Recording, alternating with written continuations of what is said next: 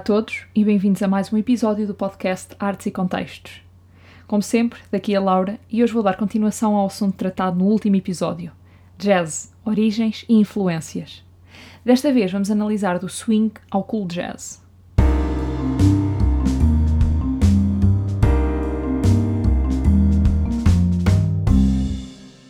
Ora, entre 1920 e 1933 entrou em vigor a Lei Seca, que através da qual foi proibida a produção, venda e consumo de bebidas alcoólicas.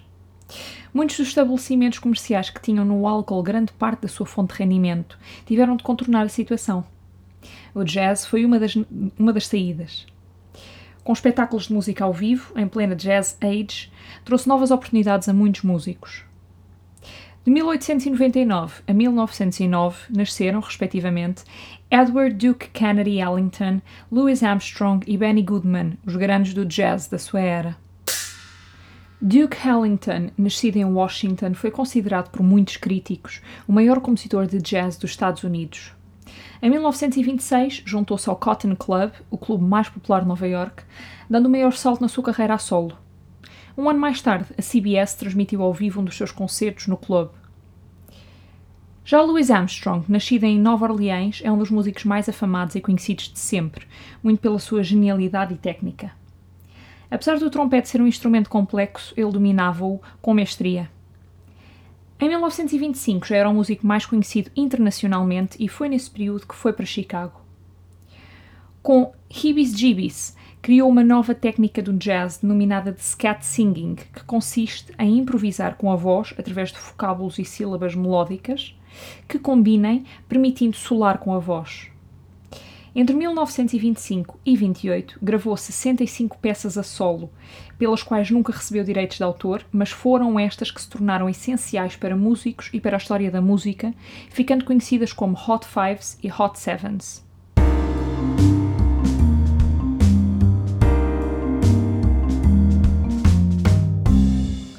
Foi com estas peças que Armstrong definiu o jazz como forma de arte, como um estilo musical que consiste no solo e no improviso e não na orquestração da música e composição escrita. Para Armstrong, o jazz teve de consistir em melodias inspiradas no blues. A sua presença foi taxativa, dando origem à maior inovação melódica do século XX, o swing. Por falar em swing, o grande Benny Goodman, nascido em Chicago, é considerado o rei do swing, devido à sua mestria em tocar clarinete, arte que iniciou aos 10 anos de idade. Com apenas 16 anos, foi convidado para tocar numa das mais importantes bandas da época, a Ben Pollock Orchestra. A partir de 1929, iniciou uma carreira a solo, Benny Goodman's Boys. Foi a partir de 1930 que a era do swing jazz tem início. Esta realçava o solista, dando mais destaque aos instrumentistas, ao ponto de serem mais famosos do que os próprios cantores. Podemos destacar Glenn Miller, Artie Shaw, Earl Hines, Fletcher Henderson, Count Basie, Cab Calloway, Jimmy Dorsey, Tommy Dorsey e Ted Wilson. No início dos anos 40 surge o bebop, uh, estilo protagonizado por Charlie Parker, Dizzy Gillespie, Thelonious Monk, Charlie Christian, entre outros. O bebop era um estilo que representava a passagem do jazz de dança para o jazz mais técnico, menos comercial, mais desafiante e estimulante para os músicos. Integra também mais componentes de cordas. Dez anos depois, o cool jazz desvaneceu o bebop, levando à criação de melodias mais calmas e suaves.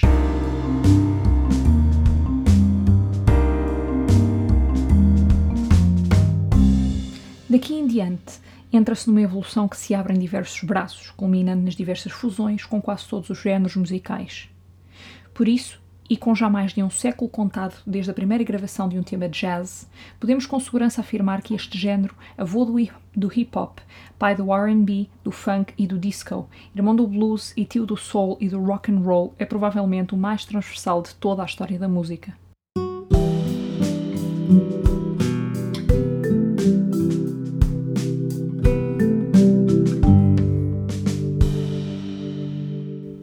Este podcast está disponível de forma gratuita no Spotify, iTunes e YouTube e no website artesecontextos.pt.